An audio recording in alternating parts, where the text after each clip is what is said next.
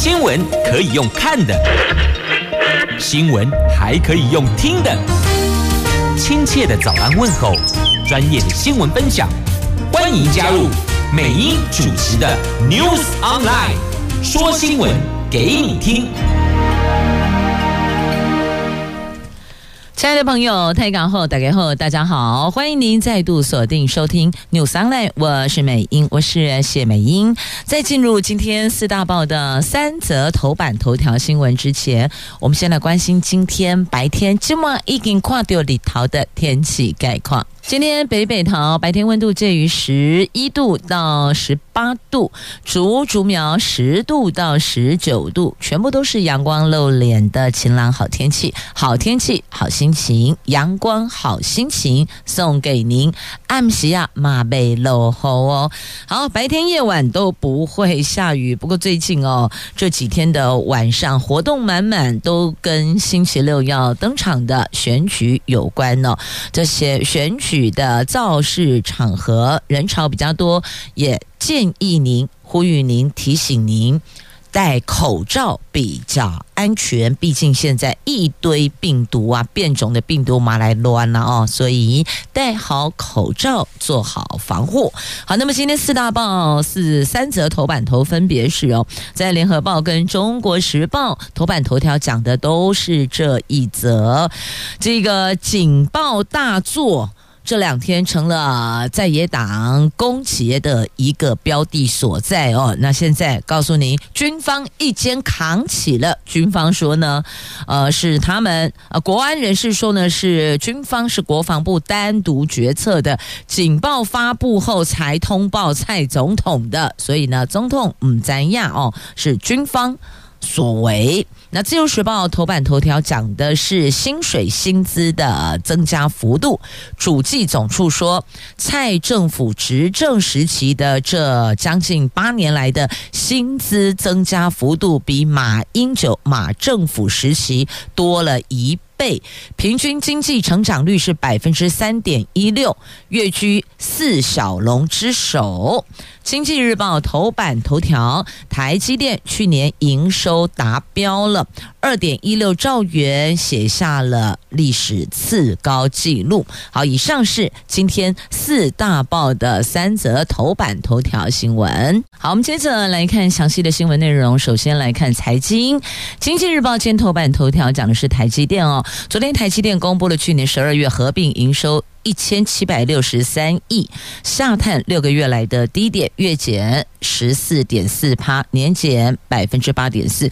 不过呢，去年第四季合并营收是六千两百五十五点二九亿，攀上了年度单季的高峰，季增十四点四趴。符合预期，顺利的达成财测。那去年他们的合并营收虽然有年减，但还是历史上的次高啊！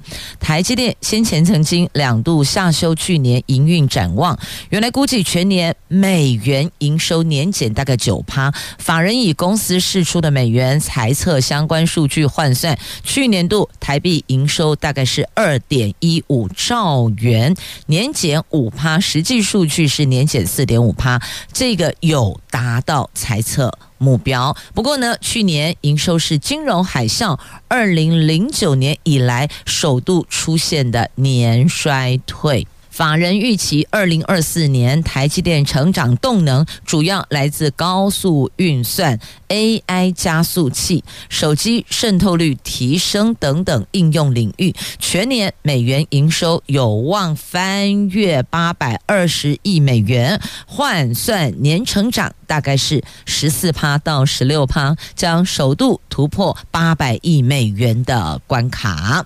那么接着来看股市哦，这不受大选。干扰的华尔街爱台股，这根据彭博资讯报道，台湾和美国之间供应链的关系与日俱增，尤其是科技业。这个表示，无论谁赢得这个星期六的选举，华尔街对台湾股市的兴趣都不会减退。尽管台湾海峡局势持续的紧张，外资强劲涌入，外加亮丽的获利前景，这都有助于提振台股啊。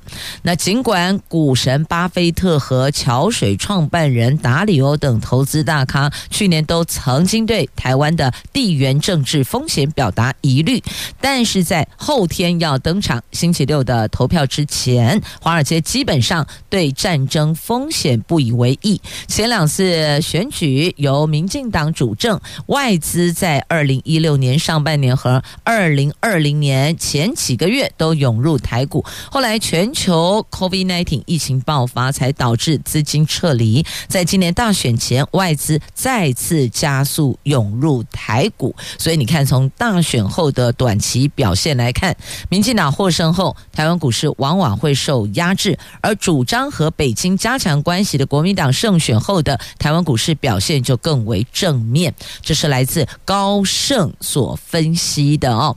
那欧亚集团则预测，在国内经济面临挑战的情况下，中国大陆预料会延续最近发起的轻商攻势，轻清净的清，商是商业的商，商人的商哦。这个跟大陆国家主席习近平前两届任期内的战狼外交大相径庭。如果北京跟华盛顿选择在二零二四年保持相对稳定关系，那台湾股市面临的地缘政治的阻力可能就会因此缓和很多呀。好，这个是提供给您的新闻内容，那提供参考了。那再来呢，这个寿险观望哦，调节持股。美国股市道琼下挫，继外资散户跟中实大户等纷纷暂退市场观望之后，昨天市场盛传连寿险也加入调节指标股的行列，冲击指数开低。收低，国家队虽然全力护持，但是呢是只 hold 不拉了。那中场还是下跌了六十九点，最后收盘一万七千四百六十五点，成交量萎缩至两千五百八十亿，收盘点位创这一波拉回修正来的低点。好，这是昨天台湾股市表现。接着我们来看，在今天中时联合头版头条的新闻。来看哦，这个警报大作，最后说国防部单独决策，那您认为呢？这中国大陆前天发射卫星，我国国防部发出了国家级防空警报，全国的手机发出警示，但是国防部中英文简讯内容竟然错将卫星当飞弹，引发百姓的恐慌。蔡总统前天晚上了解事件来龙去脉，确认对岸在这件事件没有政治企图后，透过总统府发言人向国人说明，经过国国安团队。就各相关资讯总体分析，并参照了国际各友方情资进行评估之后，研判可排除政治企图。不过，就连国际天文学者都说，我们反应过度了。针对这次的事件，大陆国台办在十号向路透书面致评时指出。卫星发射是年度的例行安排，无关台湾选举，而且一月七号就已经先预告做说明哦，一月九号会做。卫星发射这件事，而且是跨国的合作，是国际性的合作，有欧盟还有其他国家都参与吗？这跟政治完全无关哦。那路透社也报道，追踪太空发射的哈佛史密森尼天体物理中心的天文物理学家麦道威说，搭载卫星的助推火箭落在中国内部，而卫星本体飞越台湾上空的时候，高度已经相当于国际。际太空站当时高度相当高，而且早在越过中国大陆海岸前就已经进入轨道。那这一次是台湾反应过度，过度反应，每天都有卫星飞越台湾呐。那如果卫星飞越，警报器都要响的话，他的意思就是说，那每天警报器都会响。不过再看了一下哦，这个警报品项的二十六项当中。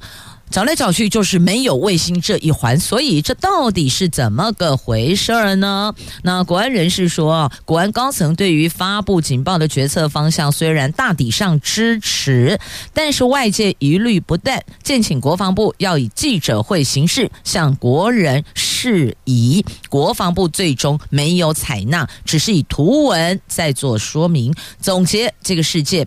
那党政高层支持国防部揭露资讯的决策，但对于危机处理的手忙脚乱，徒增社会纷扰，更给了在野党攻击执政党标的，所以高层是不满意军方处理的。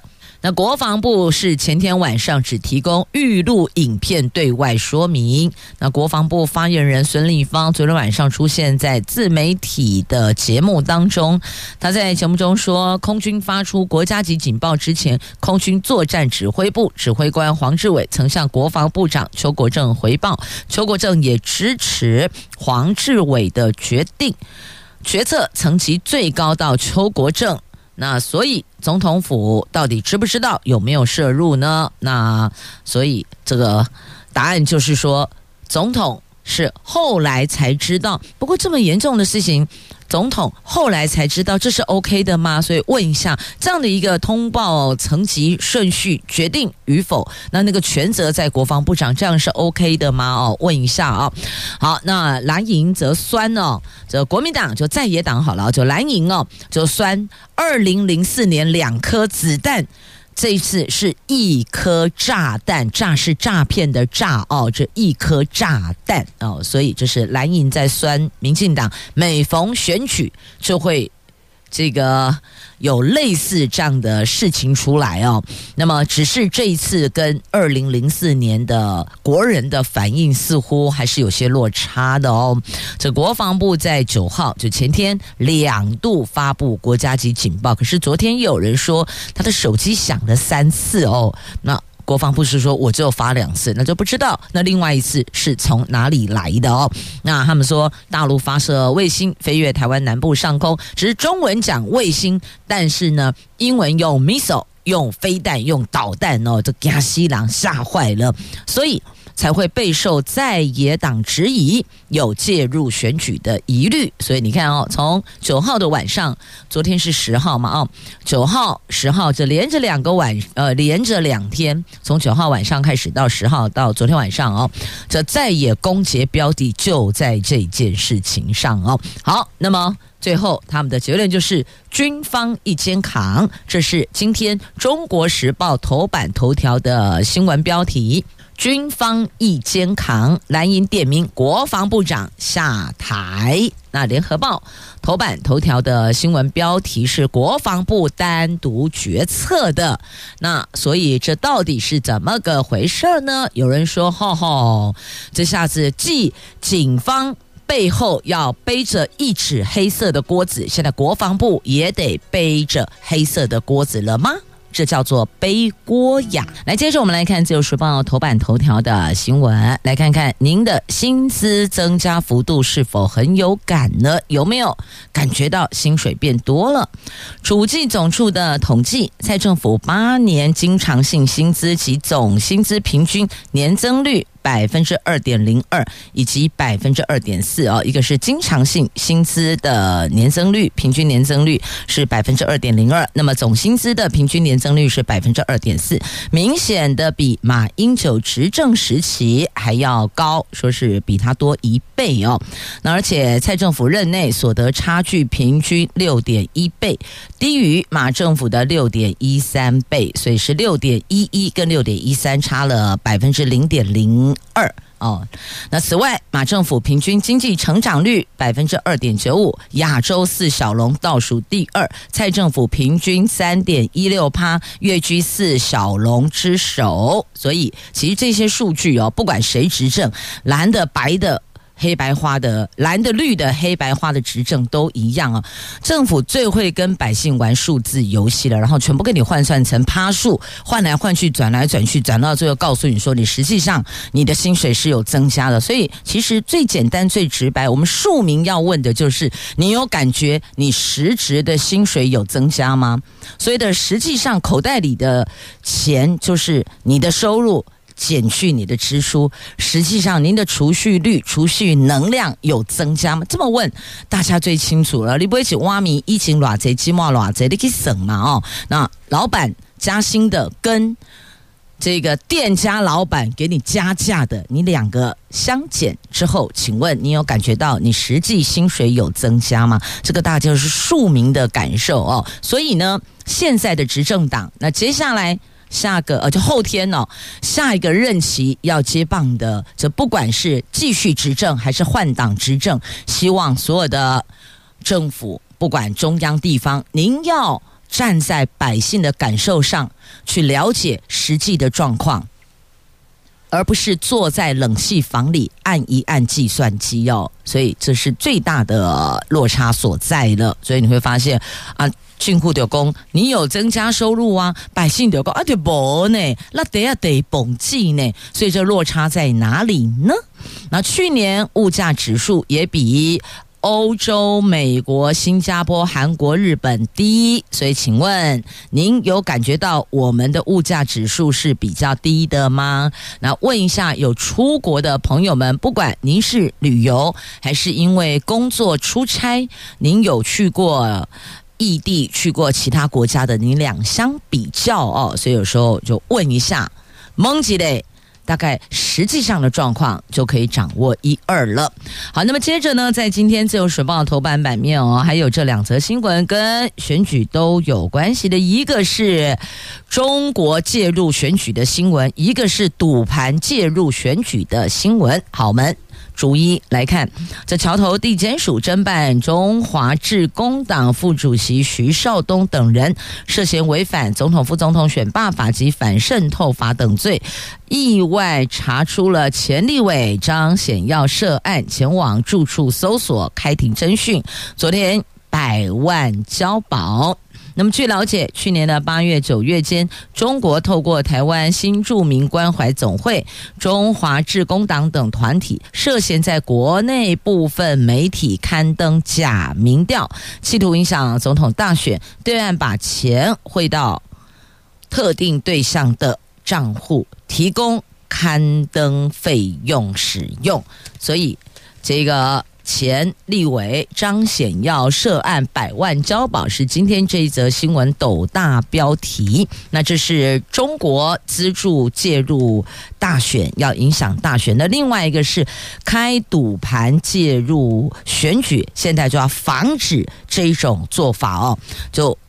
您如果今天这个下注了，你当然希望你能赢钱，所以你就会去影响这个选举的结果嘛，就会到处去做一些企图影响结果，就是让您可以获益的。因此，这个就是赌盘介入选举哦。那为了防止赌盘介入选举，有两个人被起诉了，他们经营网络签赌站。那检方指挥警调。破获查获的，这后天就星期六，就是立委跟总统大选的投开票日。新竹检方查缉赌盘介入选举，有所斩获。那有一名男子被控涉嫌经营网络签赌，提供特定候选人赔率组合，透过 LINE 等管道给赌客下注。那么，所以这相关人等哦，就被警方。被检方给锁定，指挥警调查获。逮捕起诉了，所以再次预请所有的朋友们哦，不管是这个是否介入选举的这种签赌网站，也要告诉您，所有的签赌都别碰哦。告诉您，这最后会让您倾家荡产的，就是你那坚定不移的这个赌性坚强的赌性哦。所以还是提醒您，这不要十赌九输啊，还是务实工作，卡喜哉啦。继续我们来看联合报头版下方的新闻。跟选举还是相关的哦。所以呢，这冷刚马西继续爱看选举啦，大概翻开平面媒体版面，亦或者呢，打开电视新闻画面，亦或者上上网哦，搜寻这个新闻连接，大概跳出来前面几名。都是跟选举相关的哦，那我们就来看一下吧。总共就三组总统候选人，一号。柯文哲二号赖清德三号侯友宜来柯批主打新政治对决旧势力，二号赖清德诉求这八年国家在进步，三号侯友宜请了管中闵出来呼吁集中力量相挺，这管中闵就请台大校长嘛哦。好，我们来看在今天联合报头版下方内页，在 A 四版面有延续报道，其实从一路从头版往内翻 A two A 三 A 四到 A 五，通通都是二。二零二四大选的相关新闻哦，真的。进入最后倒数四十八小时了，但是如果以能够拉票拜票的时间来讲，是到昨天明天晚上十点钟，所以呢，不到四十八个小时了。这蓝绿白三党全力催票，国民党总统候选人侯友宜呼吁集中选票，向民众党总统候选人柯文哲喊话：蓝白共治，不要保送民进党总统候选人赖清德。那柯文哲全力催换。年轻人投票，发动《孙子兵法》。什么叫《孙子兵法》？就是孙呢，邓启嘎阿公阿妈嘎爸爸妈妈丢票啦，就鼓励年轻人向长辈拉票。那民进党最后关头主打延续执政牌，诉求过去八年国家进步，呼吁选民不要走回头路。那蓝营总动员，国民党和侯康佩强力催票，向期待民主要。要制衡政党要轮替的中间选民强调，为了这一天已经等了八年，呼吁集中选票，这一票真的很有关系呀。而侯友宜今天会举行国际记者会，那么柯文哲日前已经带萧美琴，应该是前天吧？啊，前天已经举办了国际记者会。那柯批今天晚上在北门。办感恩晚会，这民众党人士透露，选战最后策略就是希望在年轻票拉大与对手的差距，所以呢，鼓励年轻人踊跃出来投票。柯文哲今天晚上在北门北门台北市北门广场举办扛阿北守台湾的感恩晚会。那柯 P 是双管齐下，一方面全力催年轻人出来投票，一方面鼓励年轻人。向长辈拉票，弥补科批在长者票比较弱的罩门。那他主打这一场选举是新政治对决旧势力的公民运动，诉求一次下架蓝绿两党，创造新政治文化，要把国家赢回来还给人民。那所以你说他强调下架蓝绿两党，而蓝营则向。民众党喊话要蓝白共治，好，这个是在野党的部分哈。一号的柯文哲，三号的侯友谊，那么再来看一下二号的赖清德。赖清德今天在凯道凯达格兰大道举办凯道护国之夜，诉求这八年来国家的进步。他强调要选对的人，走对的路。那选前两天，赖清德跟民进党副总统候选人萧美琴扫街车队分进合集。萧美琴今天从南部从屏东出发，前往高雄，跟立委候选人一起。拜票，那赖清德会在新竹、桃园等地陪同立委候选人扫街。明天两个人锁定双北市车扫，最后将和民进党台北市立委候选人合体催票。好，所以这是二号赖清德的部分，这个三党的活动都提了哦。因此呢，这个。各自阵营的支持者，赶紧最后两天的拉票吧。好，拉票归拉票，我们还是要把这个话题拉出来，另外看，不管。关不关选举，但要给全民真相，这是必然的，这是必须的，这是必要的。这高端保密三大疑点，这到底谁在说谎？是金管会，是薛瑞元，还是陈建仁呢？这卫福部高端跟金管会互相掩护吗？这是。这个民众所质疑的哦，就是所有的民众都是逃给干不是的，大概算计拢嘛讲，我拢是恁的逃给。那既然这样子，逃给被看合约，逃给被了解代志的来龙去脉，为什么都不给知道呢？这是很疑惑、很疑虑的。所以不管后天开票结果如何。高端还是要给全国百姓一个交代，您说是吗？好，讲这个选举的新闻哦，公告告基嘛，大格罗马讨卡听有无？这各自支持、各自阵营的、各自党派的、各自候选人支持者讨卡莫雷修了哦，这差距都很近。所以胜出都在输赢都在伯仲之间呐。好，来送上一则让您觉得这个脑袋可以稍微通透一下，觉得清新一下，则看看赏心悦目的美丽风景。辣妹，您觉得如何呢？好，来看一下这个鸿门年终宴。挑战警方的红线，因为来了一百零八位身着高叉服装的辣妹站两排迎宾啊！这个阵仗不输名人会呢。这可是八号晚上在桃园市八德区一间知名饭店举办年终聚餐，这鸿门呢，鸿门是统派社团鸿门席开一百六十八桌，统促党总裁白狼张。张安乐与会，有一百零八位身穿白色高叉礼服正妹一字排开迎宾。参会期间不断穿梭席间聊天合影，这个阵仗啊！绝对不输去年竹联帮名人会的春酒，而且是游走挑战公权力的边缘，因此引发热议。那警方当然不容许踩过红线，已经搜证交给检方去调查了。而且影片当中，他们的搜证影片里可以看到不少黑衣人在场，白狼也来了。那么警方说，如果有不法，必定追究，必定严办呐。所以你说这个，想想脑袋中浮现辣妹跟浮现这个候选人，不管是总统候选人、副总统，亦或者立委候选人，你不觉得有时候画面转换一下也是不错的啦？来，接着来看看这个选前利多，有七项社福津贴调升七点三四趴呢。这卫福部释出了两大利多，首先固定在月底发放的六大族群社福津贴，提前在每个月十号拨款。那昨天一月十号就已经汇入账户，赶在大选投票日前发放。那另外呢，参照消费者物价指数成长率，今年二月起，连同国民年金等七大社福津贴发放对象都调涨百分之七点三四，最多月增一千两百四十八元，总共有两百五十万人次受惠呢。那再来，我们看的这个是也是跟跟钱有关的哦，是国道客运短程要规划差别运价。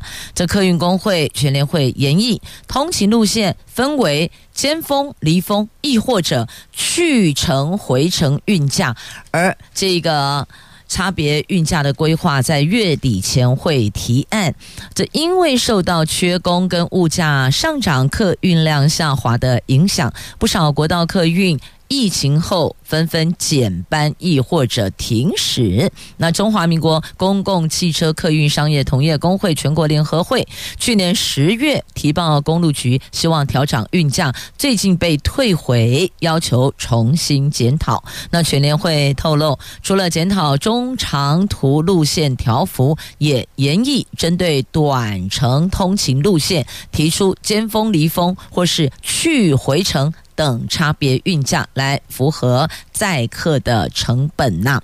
那确实哦，这个国道客运的营运环境是每况愈下，加上有台铁有高铁的竞争，那国道客运长路呈现整体的搭乘量是有下滑的，只有短程通勤路线需求性比较高，但受短程通勤路线的搭乘率大多集中在尖峰时段单向运输，让业者长期仍然是面临亏损的。这个单向运输上班的时间，大伙都上班塞塞塞塞塞，每一班车都满，下班的时候再塞塞塞塞塞回来，所以呢，它并不是上下班时。时间都是双线尖峰，没有，它都是呈现单线尖峰，就单向运输的样态。因此，要怎么去做调整哦？他们月底前会提案。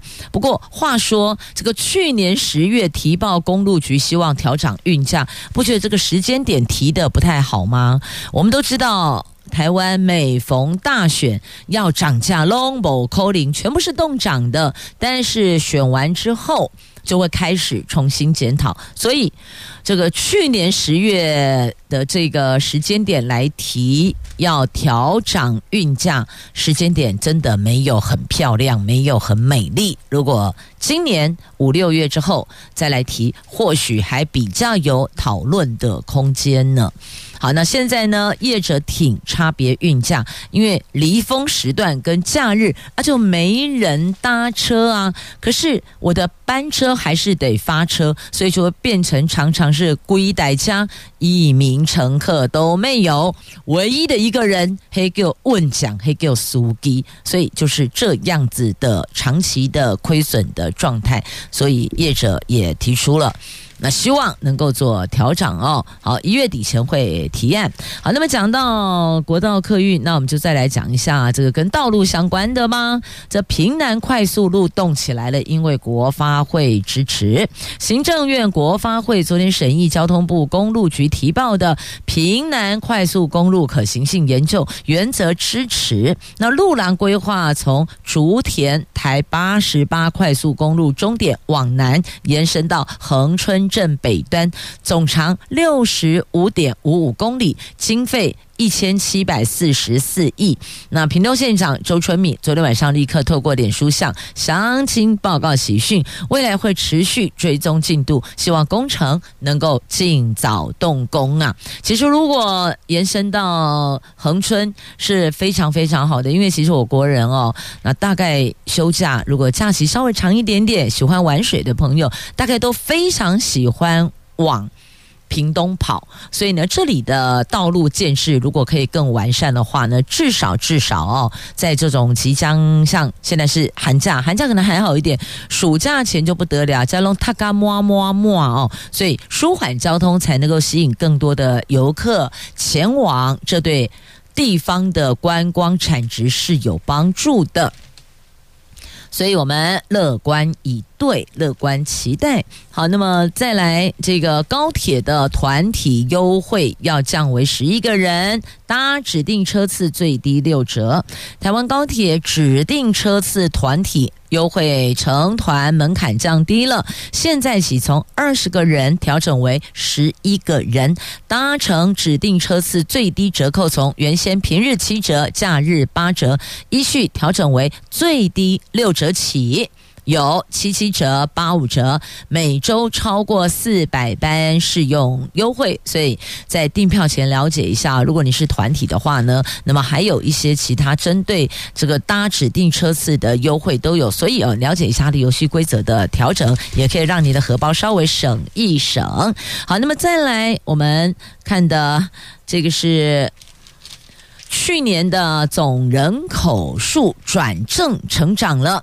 新生儿十三万五千名，还是创下新低哦。那我们现在总人口是两千三百四十二万零四百四十二个人。比前年增加了十五万五千八百零二人。那再来龙年到，好多朋友都希望这个成龙成凤的概念嘛，非常喜欢生龙宝宝哦。那现在卫福部多管齐下，要催生龙年宝宝，幼托补助有增加，落实专责医师制。那医师则呼吁放宽人工生殖适用对象啊。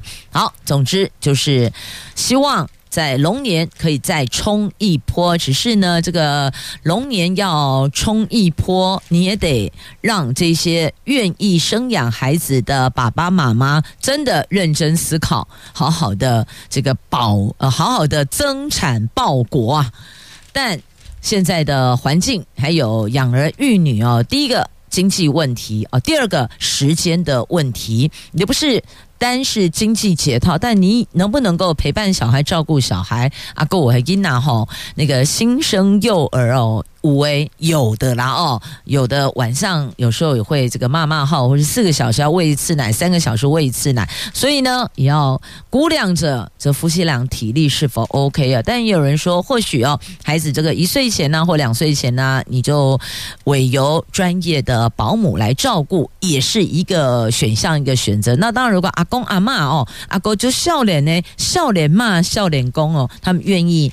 帮忙带孙子孙女的话，也可以跟长辈沟通沟通哦。所以呢，先行沟通底定，规划好，就可以增产报国啦。啊，这个催生龙年宝宝哦，多管齐下。那到底有没有效果？你得有怎样哦，年底就知道了。现在是一月啦，所以是的，现在努力打拼，到二月到三月哦，都还有机会。因为这个实际上呢，怀胎不是真的满十个月。足足十个月，是接近啦，所以变起来嘛是可以耶哦。那如果生肖以农历年来看的话，确实啊，现在还没跨入新的年度，还没到龙年呢。所以元旦是新历年，我们还有农历年，唔通放袂记耶哦。农历春节给那里是十二月初一。十二月初一咋地归催乙哦？啊，您拜拜了吗？好，不管您心目中的宗教为何，那所有的宗教都是教人为善。我们就是三好：存好心、说好话、做好事。我们再加一好，好不好？来，接着我们来看《中国时报》头版下方的新闻。这位中国驻美大使谢峰哦，是谢峰，不是谢霆锋哦，差一个字，差很多，好吧？来，谢峰在美东时间。一月九号参与了中美建交四十五周年研讨会时，强调中国美国的竞争应该是田径赛，而不是拳击赛，所以呼吁双方。应该要拉长合作清单，减少负面清单。同一天，美国众议院议长强生首次会晤我国驻美代表于大雷。强生说呢，两个人的会晤就展现对台湾美国关系的坚定支持。所以你看啊、这边有谢峰参与这个研讨会，那另外一端有我们的驻美代表跟。众议院的议长会晤，所以你看也是互别苗头的概念呐哦，那等于中国对于两国建交四十五周年释出了合作上的善意，所以特别强调，呃，两国是田径赛。不是拳击赛，不是哇嘎里帕里嘎哇帕，不是哦，是田径赛。好，那么再来呢？同样在今天《中国时报》头版下方的新闻，我们来看这个是人工泪液缺药啊！这药师痛批，竟然买不到。一个月十九万瓶呢，奇怪，怎么会买不到呢？这个类燃退出健保，然后艾特类又贵，然后供应又不足，这到底发生什么事儿啦？这健保药价年年砍，市占率大概三成到六成的类燃点演绎，去年十一月起退出了健保市场，而这一项药品过去在健保年用量有两百三十万瓶，相当于每个。月用掉十九万瓶，医院改开利同城，改开这种同成分的进口药。叫做艾特类点眼液，造成了艾特类大缺货，而其他品牌的点眼液也跟着短缺。药师预估这一波缺药至少会持续到农历年。食药署则预估艾特类在四月可以大量供应。所以想问你，按照三月、二月啊，现在才一月十一号，那这段时间这一百天哦，不不止一百天哦。二，我看一二二三两个不到一百天了，因为四月供货嘛，哦，哈不隆咚算起来大概也是九十多天的时间吧。那么，所以这段时间该怎么办呢？缺药怎么办呢？所以药师痛批药买都买不到。然后他们说呢，水电价格都在涨，可是健保药价却一直砍，跨不得砍下面一数为哦，这药价不断被砍，药厂无奈退出健保市场。健保署应该借此机会。全盘考量，让指示用药全面退出健保市场。药师工会全联会主张，所有指示用药应该逐步退出健保给付。好，那么对此，食药署回应啊，需考量临床用药的患者，并且跟专科医师多沟通，取得共识，以影响病人权益最小。为原则，就是不要造成病人过多过大的影响。那现在问题是哦，你连个人工泪液都缺药，那请问啊，等下老把鱼尾洗尊该怎么办呢？眼睛过度干涩怎么办嘞？好，那么接着再来问一下，请问是你吗？来，幸运儿是您吗？在桃园机场捷运在去年耶诞节迎来第。一点五亿位乘客，就是一亿五千万名那个乘客那一位。市长张善政十号在市政会议颁赠一年份通勤月票给幸运得主，同时要寻找这一位幸运得主前五名、后五名乘客要送礼哦。那。机捷日运量去年十二月已经逼近十一万人次，预估明年四月就能够突破两亿人次，希望能够提早达标。好，那么要问的是，我们现在喊话协寻哦，重点透过媒体可能比较快一点点呐，因为总共我们要颁发五加一加五，对不对？那一位。刚好是一年份的，那他前面五位跟后面五位总共有十位是要送给他们好礼的。那么这前面五位、后面五位只找到了一位，还有九位乘客没出面呢，因此要协寻去年十二月二十四号下午的一点四十八分到两点三十六分。搭机捷的乘客要送您幸运好礼，所以请问你得多位呢？要颁赠价值三千六百元的三个月份的基北北桃通勤月票。那新的一年有许多新政策上路哦，鼓励银发族长辈多运动。所以呢，张善政市长去年先推敬老卡进入运动中心使用，游泳池或体适能中心不扣点。那今年。再加码推出每个月累积十二次送一百元场馆折价券，就是希望培养长者规律运动的好习惯啊！所以这些做法都是对的。那现在要寻找去年十二月二十四号下午一点四十八分到两点三十六分搭乘机捷的乘客，那您想想看，那个时间点是不是您呢？如果是您，请跟机捷联络啊，先上机捷官网吧，查一下，他有公布那个那个票号的那个序号，查一下，查一下啊。好，那么接着再来看啊，《自由时报》头版版面来，还有这两则图文来看的啊，这个畅游屏东沿山公路一月十三号开卖，这双层观光巴士又来喽，一月二十号上路。这屏东县政府昨天宣布，今年双层巴士观光活动二十号上路。在一月十三号中午十二点开卖。今天是以“好运拢来一八五”为主题，分南北两条路线。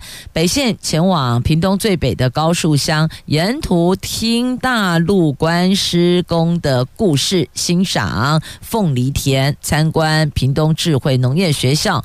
车行大概七十分钟。而南线到访屏东咖啡园区、万金教堂、屏东可可巧克力园区等地，车行大概八十分钟。从高视角饱览屏东沿山公路一八五线道的美丽景点，所以有两条路线哦。一月十三号开卖车票。好，那么再来台湾灯会龙 key 龙来台南，应该龙来台南连台语就是龙来台南哦，获得二零二四全球四大亮点活动，这是我们的台湾灯会哦。那安平灯区是在林默娘公园、油气码头及运河沿岸，高铁站周边有高铁灯区。那这个获得知名的这个旅游平台选入全球四大亮点活动，邀请大家别忘了，这过年赏灯，那么才有一些些的年味呀，您说是吧？不止门口要贴过年的春联，那么也。走一走灯会啊，走走春也是挺好的，分享给您。感谢收听，我是美英，我是谢美英，明天见。